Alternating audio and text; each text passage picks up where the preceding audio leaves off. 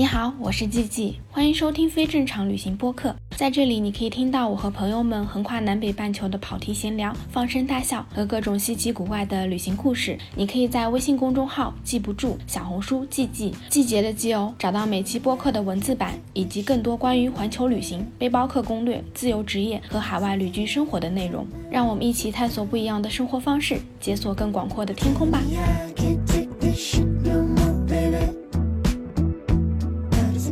大家好，我是季季，欢迎收听非正常旅行电台。这是一档横跨南北半球的旅行播客，带你用声音环游世界。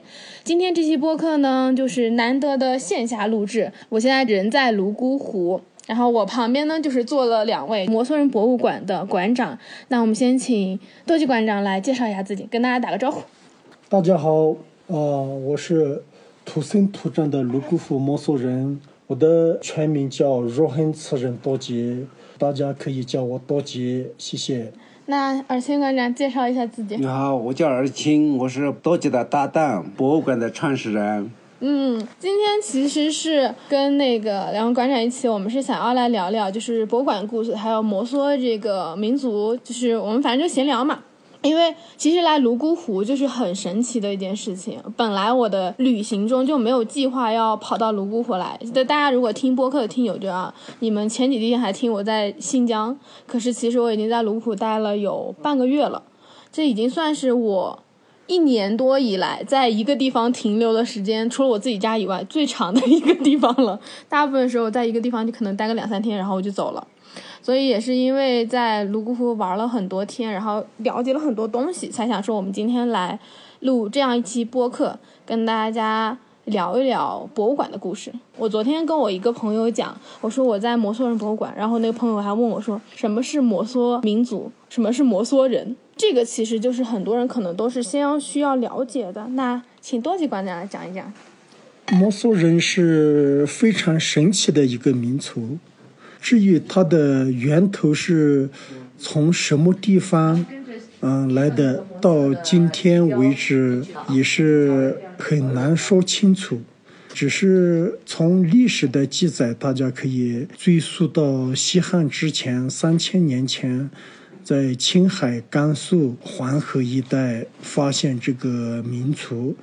后来他一路迁徙，然后呃来到了泸沽湖这一带安居乐业。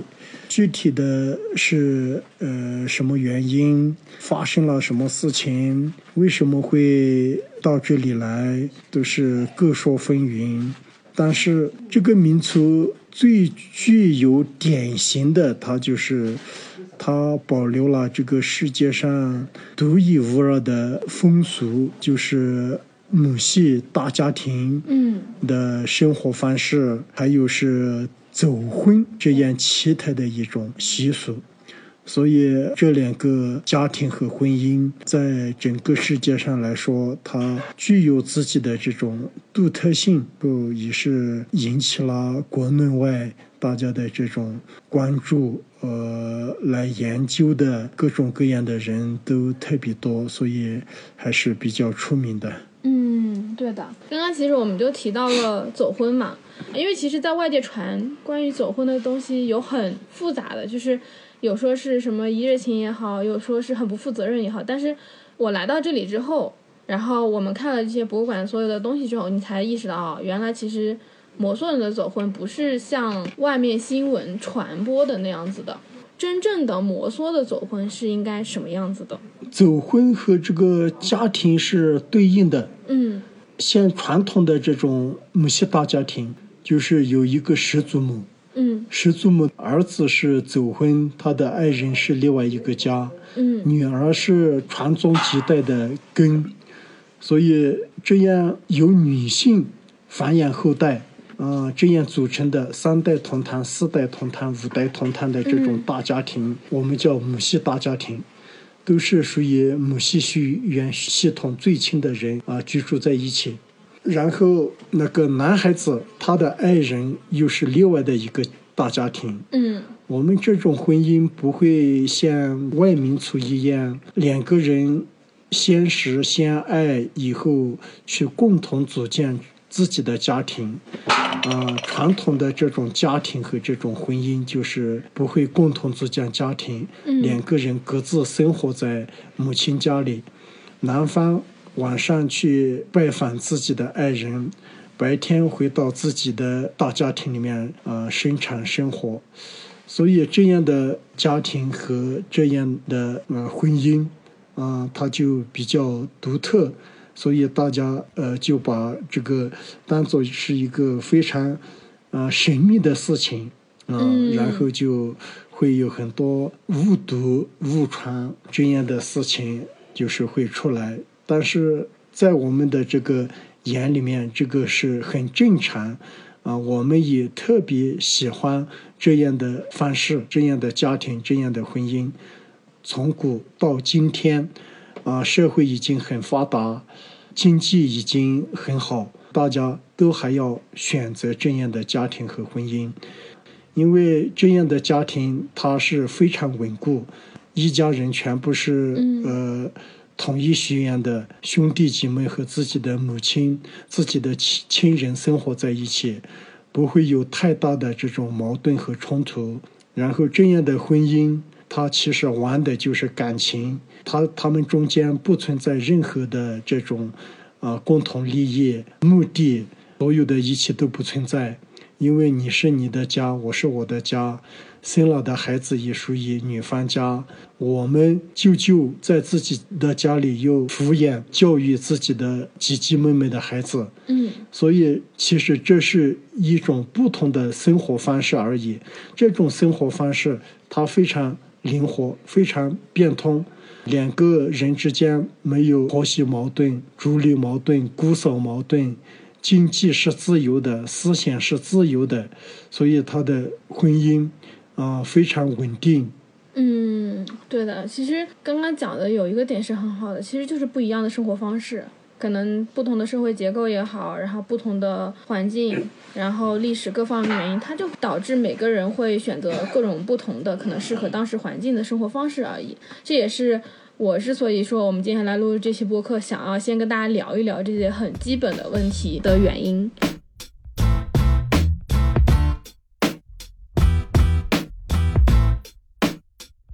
多吉馆长，就是你当时为什么想要开始做这个博物馆？因为我知道你九七年开始的，对吧？嗯，就是那个时候，本来泸沽湖是很封闭啊、很偏僻的一个地方。嗯。那个时候时代越来越发展，嗯，大家都知道的一个事情就是时代越来越发展，经济越来越好，啊，交通越来越发达的时候，传统的东西它会消亡的非常迅速。所以那个时候，旧的东西、老的东西正在被新的东西所取代。对我来说，对我影响很深的就是。我有一个奶奶，嗯，她是纺织高手。她以前用的东西，它是有包间、有灵魂、有生命的。嗯。但是后来奶奶不在以后，她的东西到处乱丢，风吹日晒以后，像嗯一个个死尸一样丢在那个墙脚下，到处乱丢的时候，我的心里面是有一种莫名的这种哀伤。这么有灵气的东西，都就这样没有了。然后那个时候，泸沽湖也渐渐开始有人，有人以后，他们也没有一个了解文化的一个场所。嗯。所以就心里面就就是升起了一个哎，自己可以把以前的那些古老的东西。给它收集起来，一代一代传下去，同时也可以给游客呃了解摩梭人文化的这样的一个窗口。所以这样想起来的时候就特别激动。我可以把我们的生产生活用具，把我们祖先的文化传下去，这样的时候就觉得很激动。嗯，就觉得啊，这个是多么有价值、有意义的一个事情。对。所以这样的一个念头，就想要很坚定的，就是应该要去做这个事情。所以你就去找那个尔清馆长了，是吗？对我酝酿了一段时间了以后，就是自己大概的应该要怎么做，呃，应该怎么去实现这个目标，啊，我就有一些想法了。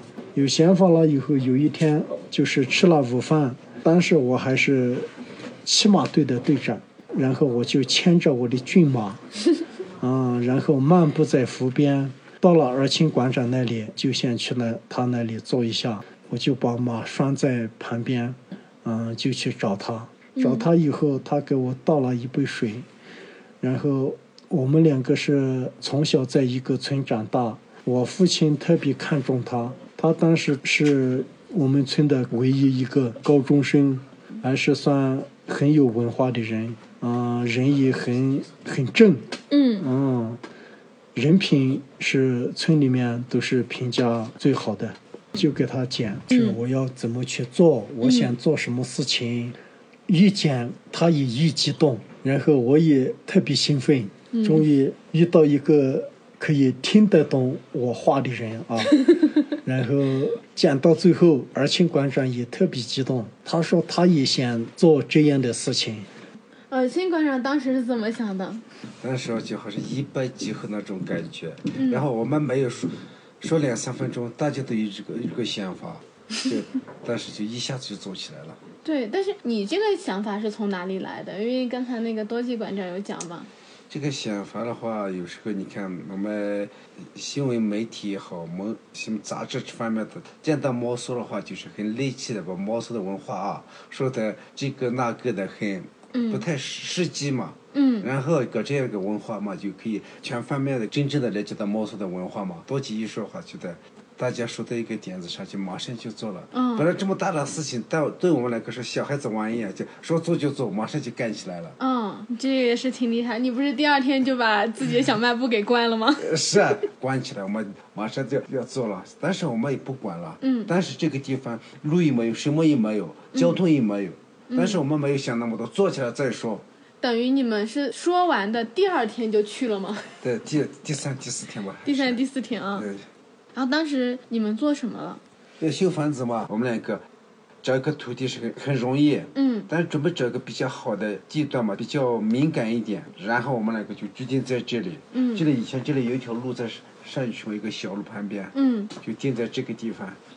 所以你们当时想要做博物馆，第一件事是先把博物馆给建起来，是对吗？，找找土地，修房子，嗯然后里面的东西充实起来，是这一步一步做什么是知道的嘛。嗯当时是我们两个把土地换下来，然后去山山上去找木头，然后石脚下起来。那时候自己干的石脚，那些自己用铲子自己拉起，一步步的做起来的。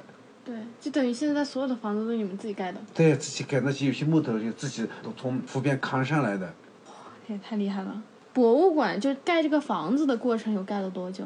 盖了一年，修了三年嘞。修了三年，嗯，也太厉害了。但我知道现在我们的母屋是从山里买过来的，还是山里搬过来的？是山里搬，他是有一家自己想要搞个祖母房嘛，嗯然后他们家还没呃修好，因为他们住了两三年，在木里那边四川那边，所以我们两个拉过来，直接放在这里。哦，外面那全是我们自己加上去的，那里面的是原来的，那我原来的。这个也太厉害了。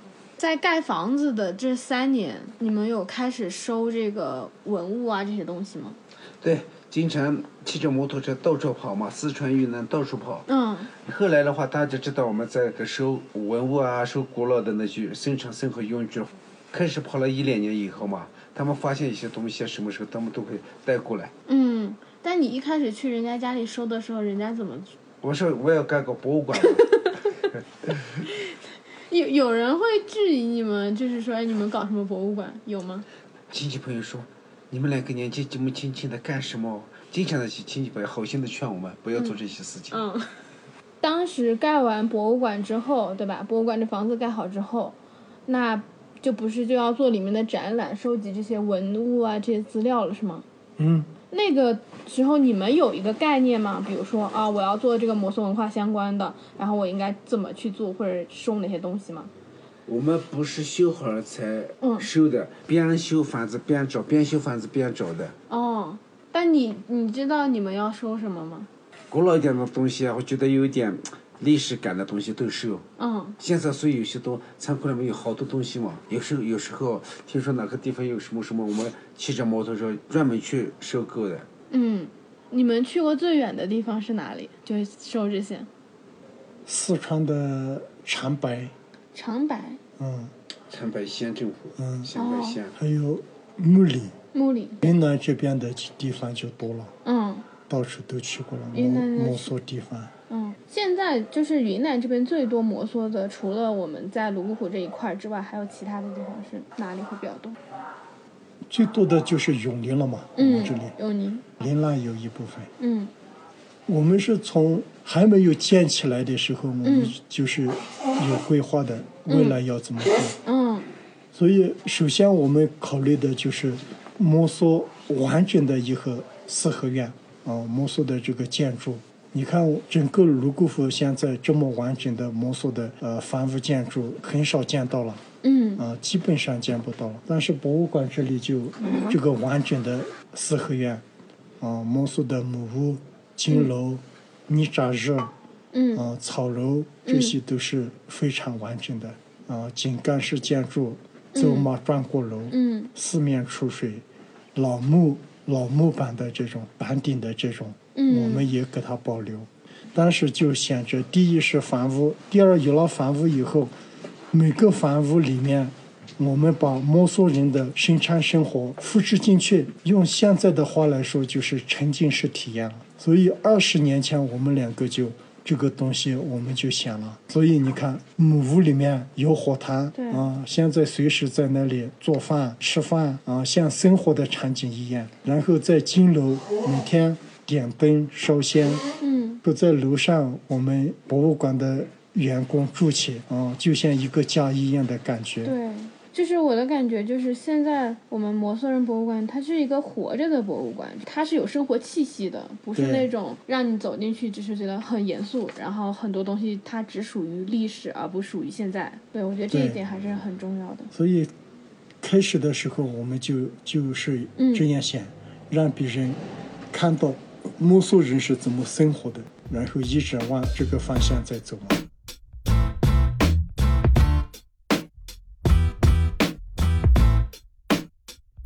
一开始我们肯定要做展览，做这些东西嘛。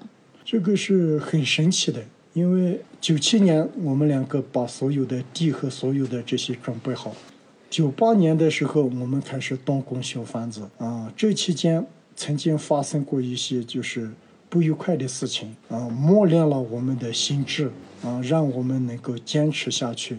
被风吹日晒两年，第一年修好房子以后就没有盖，没有这个经济和没有那个能力。第二年的时候买了一点塑料布盖住，第三年再赚一点钱啊，用这个木板和用瓦片又把它盖起来。然后两千零一一年的时候，我们才又把它修好，贷款了十万块钱。两千年的时候被政府派去云南，就是西部大开发嘛，去石家庄宣传民族文化。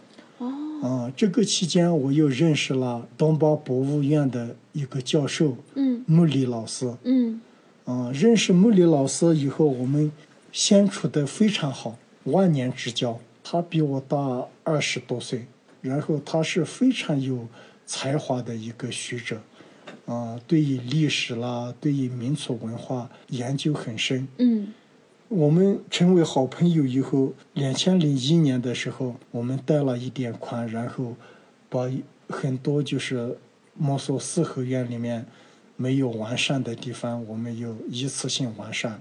完善好了以后，我就去丽江找他。丽江找他了以后，请他帮忙，就是我们一起把整个摩梭的呃历史文化进行梳理，每一个地方怎么样布展。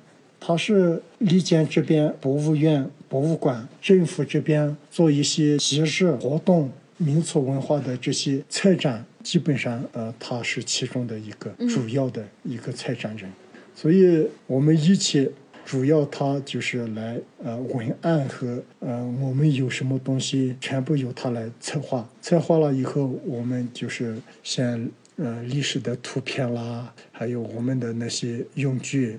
布展的时候全部用起。嗯，啊，两千零一年十月份的时候我们开馆。但当时的博物馆跟现在博物馆有什么大的差别吗？生活的场景是没有改变，但是有一点改变的就是以前的文案和这些比较深、比较专业，而且我们两个自己的一种沉淀了二十多年以后的一种感悟，我们用口语化的这种方式来简述我们的文化，所以小学生都会看，都会去读。我们就是把摩梭人最重要的核心的东西进行了一个梳理。啊。这个展览是我们两个自己策展的，叫《我是谁》，嗯摩梭根脉文化展啊。我们需要做的就是把祖先留下来的这种传统美德、嗯礼仪道德融在这个里面。这个东西是永恒的，是摩梭人的根。其次，我们在考虑的一个问题就是，我是谁？我从哪里来？啊，我有什么东西？我生存的价值和意义是什么？我要到哪里去？所以最开始的时候，我们就讲了，我们认为我们是从哪里来的，嗯。摩梭人的创世纪，然后下面就是这个民族在哪里发现，最后为什么又到了泸沽湖？到了泸沽湖以后，他的家庭是怎么样，婚姻是怎么样，他的生活是怎么样？所以我们全部用自己的视角，我们从哪里来，我们的信仰，我们的家庭婚姻，我们的生活，我们的骨规礼仪，全部是这样，就是像大家聊天一样，我们就聊着聊着就把我们的文化有血有肉有魂的就介绍给所有来博物馆的那些游客。这次的展览是我们第三版了。嗯第一版的话，我们就是莫老师亲自有手写的这一展版，然后我们摆的那个食物是一连片的都翻过去，像摆摊一样的翻搁上去的，但是还是挺有一种感觉嘛，因为莫老师。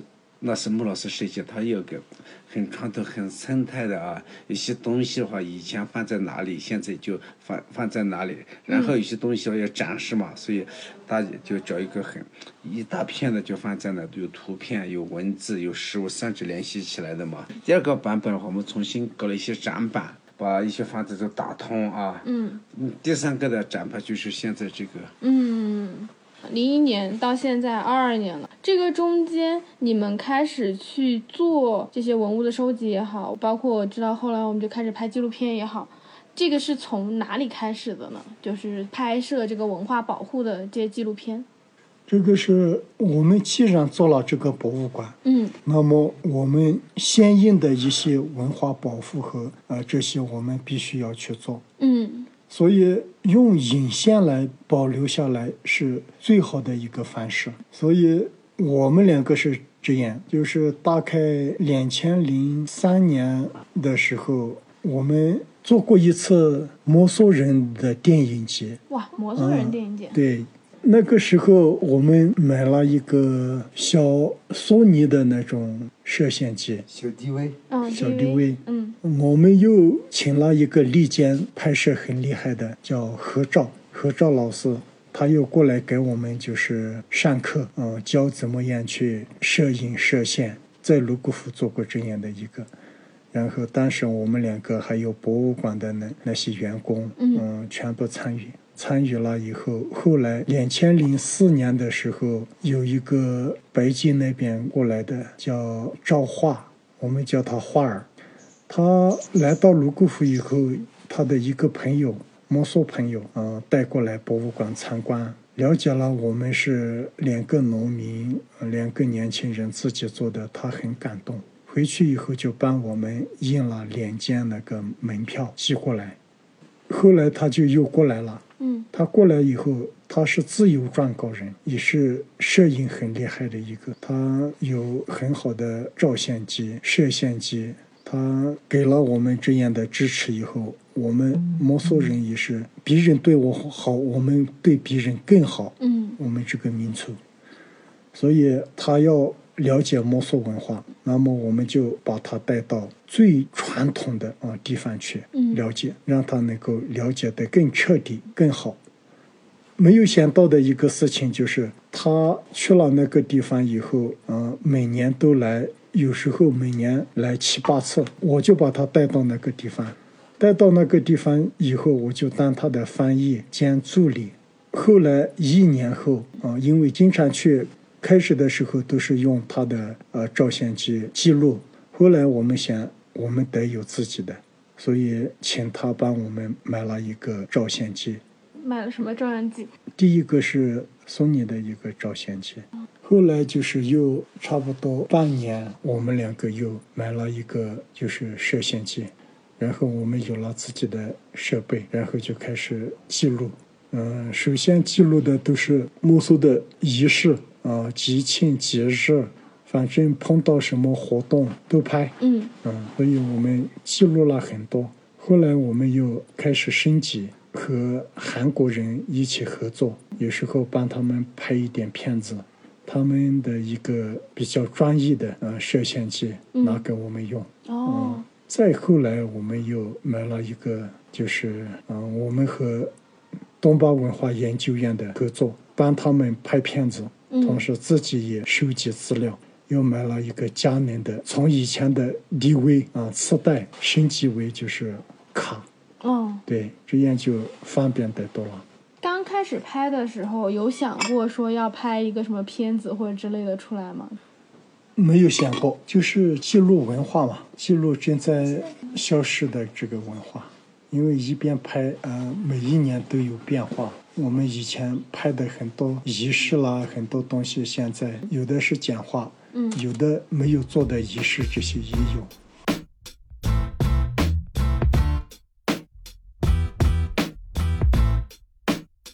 在拍的这个过程中，就这么多年，有没有是让你自己觉得印象特别深刻的一次拍摄？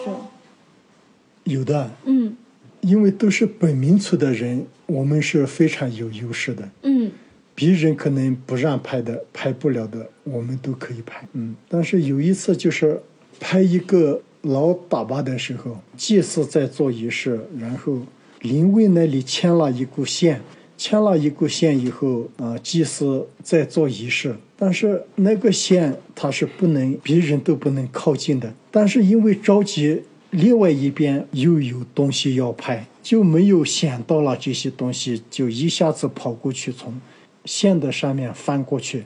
我这个是很忌讳的一个事情，哦因为他是要把灵魂要送到天上去，因为你这样的一个举动可能会出现很多的变故和可能摩梭人的信仰里面的触及到这些东西。嗯另外的一个就是你看不到的一个层面，因为你跨过去以后会又变成什么一个事情，谁也说不清楚。所以当时主人家就是特别生气，但是因为大家都是有同一个族，大家都是有一个族群，嗯有一些就是祭祀这些我们又认识，事情都已经出了，大家就有一些祭祀就说啊，没事没事，以后小心一点。主人家也是祭祀这样说了以后，事情已经发生，他们也就没有再去追究。嗯但是我一直到今天心里面也是很不能释怀的一个事情。嗯还有一次的话，我们也是有些仪式是除了那个大巴不能去参与的，但是我们跟那些大巴非常熟了。然后有有一次有个除了大巴，不管是什么人都不能进去的一个仪式嘛。嗯那个大巴就想，这个仪式你们从来没有拍过嘛啊？嗯可以拍一下啊。然后我们拍了一个那个大巴生病了很长时间，我们两个也是很内疚。我们其实还没有跟大家讲过，就是什么是达巴，对吧？达巴是智者的意思，他是摩梭人的祭司。那达巴文化或者说达巴教，他在讲的东西又是什么呢？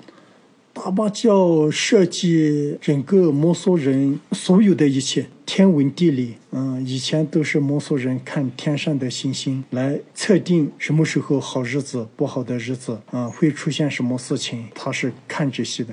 生老病死，所有的一切都是达巴来做仪轨。红白喜事，所有的主持仪式全部是达巴。嗯。摩梭人的礼仪道德，嗯。一个人应该怎么样去做，怎么样去孝敬长者，嗯。爱护弱小，对天、对地、对自然应该怎么去做，敬天爱地，所有的一切人类的迁徙，曾经发生过的战争，这个世界怎么来的啊？开天辟地的故事。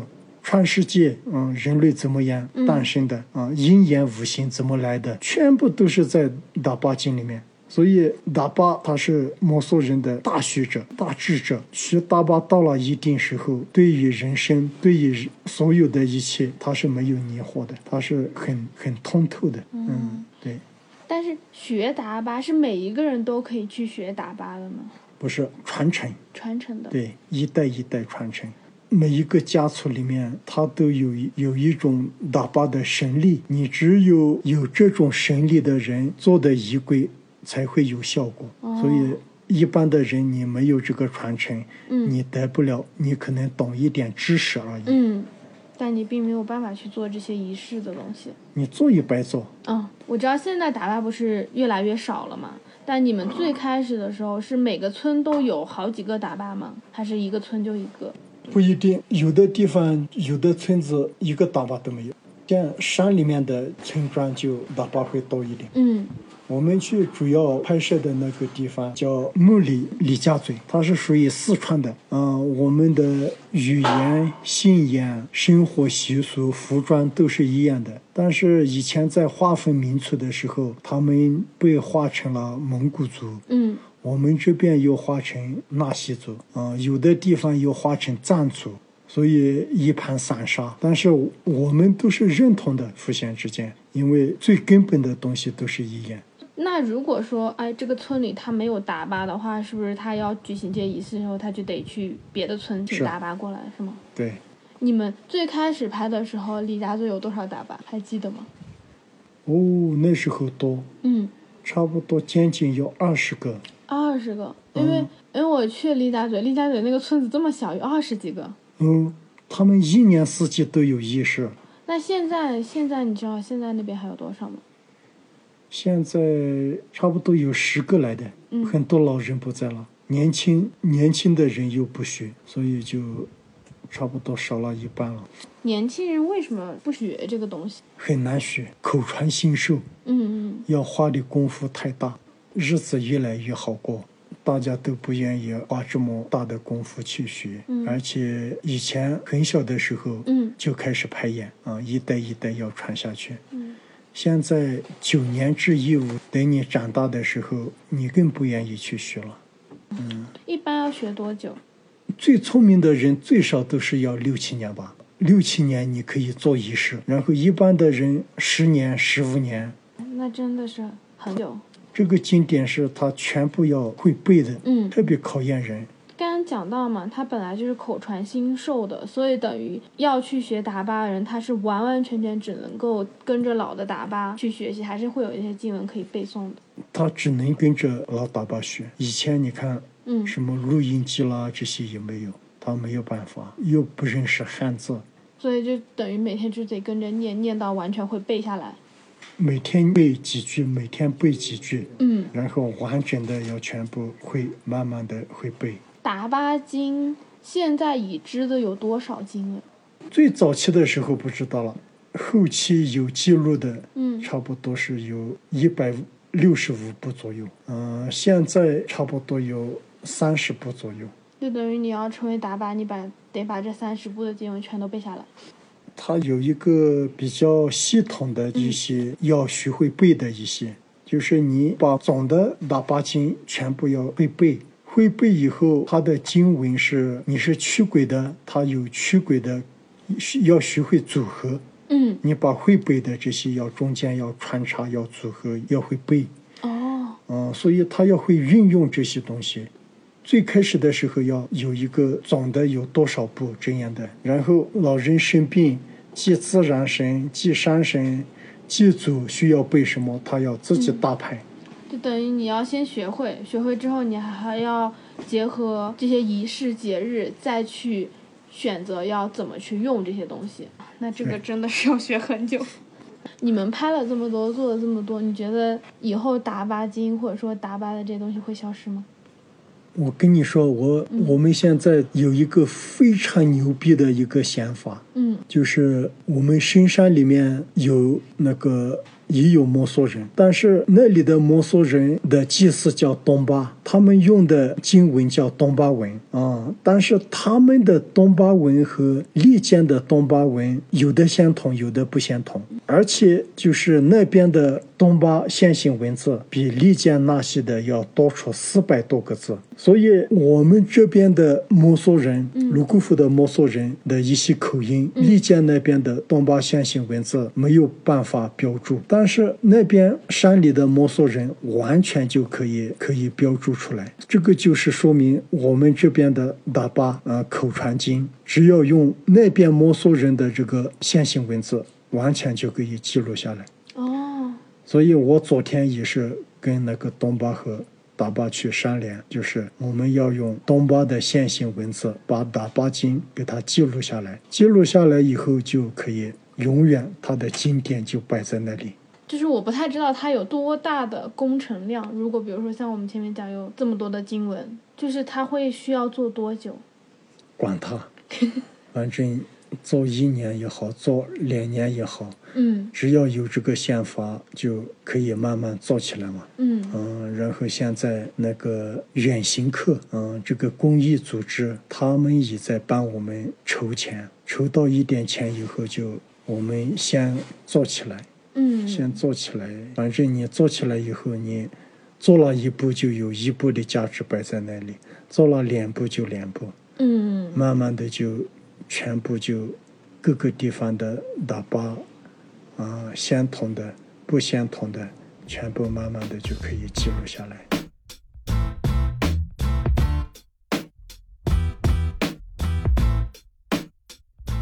这其实也是我一直很想问的一个问题，就是像你们做这个东西做了二十多年，等于人生就是大半辈子都已经花在这件事情上。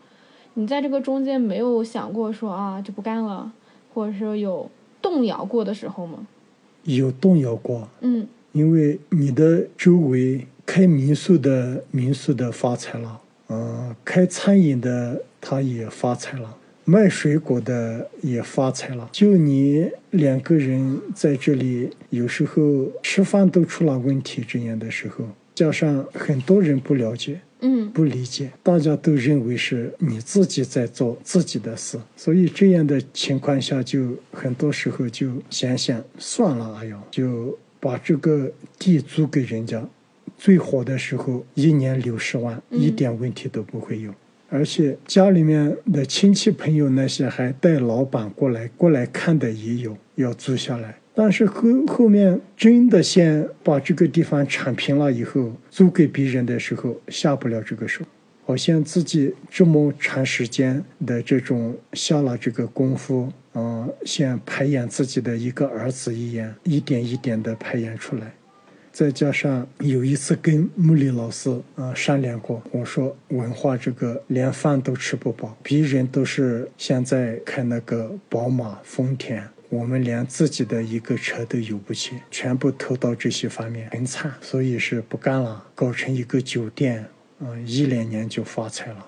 文化的价值不是能用这样的东西去对比，总有一天你会明白自己坚持。做文化的意义和价值，这些东西是来自于人活着如何才有价值，不是说赚了钱就有价值。做了这么长时间的这种文化，一定要坚持下去。所以得到他的这种鼓励以后，就觉得其实自己心里面也是不忍心的，嗯，只是找了一个借口让别人来这样说一下，所以就还是坚持坚持做下去，到今天。为止就再也不会动摇了，因为你很多时候你去做喜欢和热爱的事业，这样的那种喜悦内心的那种充实，并不是金钱和这些东西啊可以衡量的。我们之前有聊到过一次，就是讲说，你觉得在这些拍摄的过程中，做这些事情的过程中，才找到了自己作为摩梭人的那个根。就你觉得什么才是你刚刚说的根？我个人的这种理解啊，嗯，你首先要很全面的对自己的民族要有深度的这种了解，嗯，所以我是很幸运的一个人。我年轻的时候啊，我是出生在摩梭的母系大家庭里面，嗯，啊，底蕴很深厚啊。其次做了这个博物馆，嗯。做了博物馆以后，我又到处走，到处跑。然后那个画儿老师，我当他的翻译。每一次去深山，都是我们一起去。有时候我去不了的时候，而请馆长去。后来我们有了自己的设备以后，山里面有什么事情，嗯山里面的人都会联系我们，我们又进去拍。所以我自然而然是我背后有一种东西推动着我去更深的去了解自己的文化。所以开始的时候，我一直认为我在帮助花儿老师。最后，我对于民族文化了解的越来越深、越来越深的时候，我发现自己感悟到的就是，你了解到的那些碎片化的信息，在你的脑子里面自己排列、啊自己完善。所以，当有一段时间，就整个人就那种很莫名的这样的一种感动，好像就是真正的这些碎片化的信息在你的脑子里面运行完善以后，生命的角度，有些话你可能是表达不出来，但是生命的背后的那种那种感动和那种体系，让你感觉到就是你是真正的一个摩梭人，从内心深处明白自己是什么样的一个民族。那个时候，自然而然的有五个字出来，就是我是摩梭人。这就是我们博物馆为什么叫摩梭人博物馆的原因。也是，首先就是我们要做这个博物馆，就是回馈给我们的民族子孙后代。我们要了解自己的文化，只有了解了自己的文化，你才能，而且是正确的哦。了解了自己的文化，你才是真正的一个摩梭人。不了解自己的文化，人云亦云。现在这个社会到处都是对摩梭文化的这种片面的了解，各种各样的南辕北辙的一些伪文化特别多。所以你只有这样正确的了解了以后，你才能说是自己是一个摩梭人。叫摩梭人博物馆，还有一点就是，我们生活在这里，慢慢了解摩梭人的生活以后，会发现这个民族非常和睦，嗯非常和谐，人与人之间非常自然，谁有困难大家都会去帮助，人与人之间的这种呃和睦关怀，家庭里面的这种尊老爱幼、礼仪道德。这所有的一切，让这个民族活得很很自由，很少有那种焦虑啊，很少有那种啊痛苦，没有老人孤寡老人啊，老人都得到很好的照顾，在摩梭家庭里面的孩子得到很多的爱，他的心理非常健康。所以我在我们在想，就是通过这么多年的了解自己的呃文化，发现其实所有的一切文化和所有的一切，其实都是为人服务。所有的人都想要过上幸福美满的生活，但是美满的生活是不是有数不完的钱，有高楼大厦啊，有豪车啊，每天都是穿上很豪华的这个衣服，穿金戴银的，是不是就是幸福？不一定。所以，活着自己的心灵得到了这种幸福的这种感觉，得到了这种自由自在的这种心态。嗯这样的时候，其实你是幸福的。幸福它是一种感觉。我有幸福的感觉的时候，我吃一个盐芋，喝一口苦茶，我非常滋润，对非常潇洒。但是我有是亿万富翁，我有无穷无尽的欲望，我有数不完的痛苦和焦虑的东西，那么你也是不幸福。的所以摩梭人博物馆，我们人用了一个红色，其他的都是其他的颜色。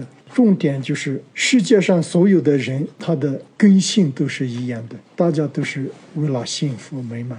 那么摩梭人这种家庭啊，这种生活，这种婚姻，让我们感受到了这种人性的这种爱，人的这种在这一片天地里面有这样的家庭，有这样的婚姻，我们活得很幸福、很美满。所以，我们就是摩梭人博物馆展示给大家的，就是回归生活，回归质朴，让自己能够幸福美满的生活。所以我们讲的就是我们从哪里来，我们要到哪里去，嗯我们的家庭怎么样，每个人在做什么事情，大家无私奉献的精神，大家去付出，我付出，你付出，他付出，大家都付出，没有私心的时候，最后得到的是幸福、温暖、互相关爱。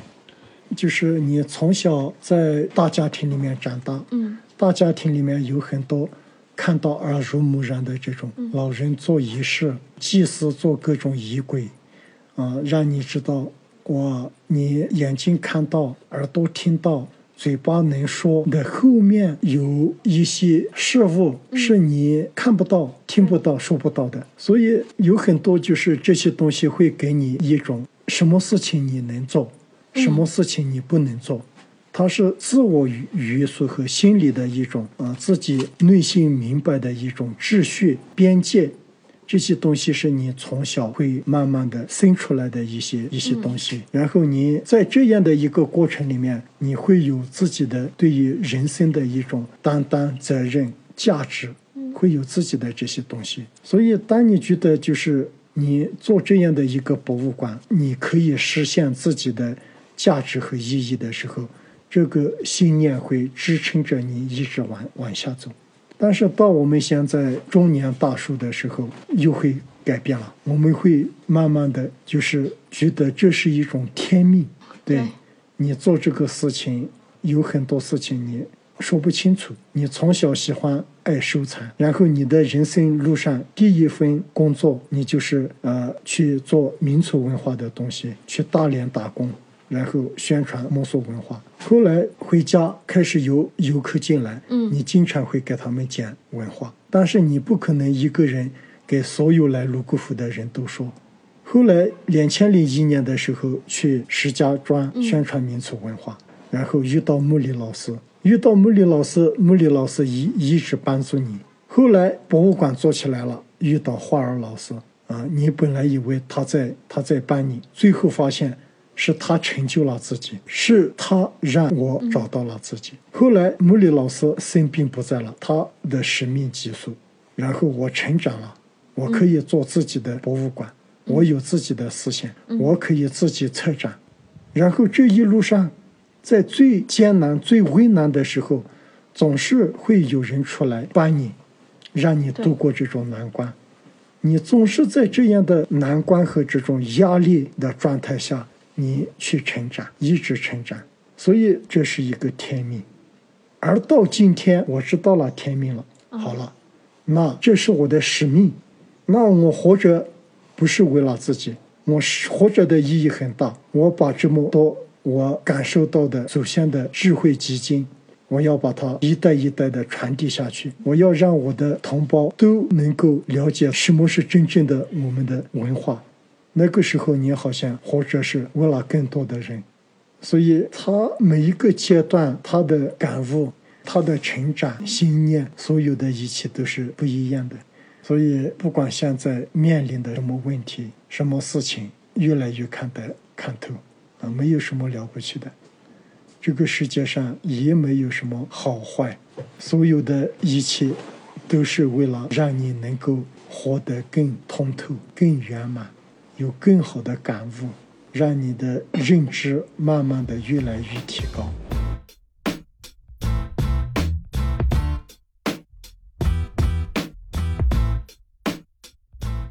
我们今天也聊了很多东西，然后我觉得最后还是希望能够帮博物馆打打 call。如果我们真的想要去记录、传承和保护文化的话，还是需要有更多人能够参与进来的。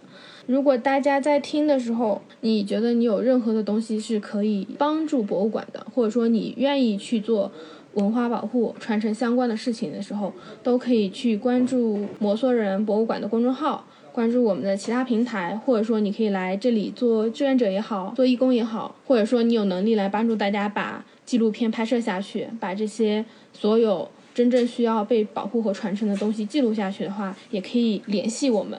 一个人的力量是很微小的，但是至少有一天我们还在谈论，我们还在想要去做不只是一个人的事情的时候，我觉得很多事情都是会有意义的。那我们今天这期播客差不多就到这里了，我们谢谢多吉馆长、尔新馆长，祝大家丁贝尔贾卡吉祥如意，生活美满。我们下周六的时候继续闲聊全世界，拜拜。是的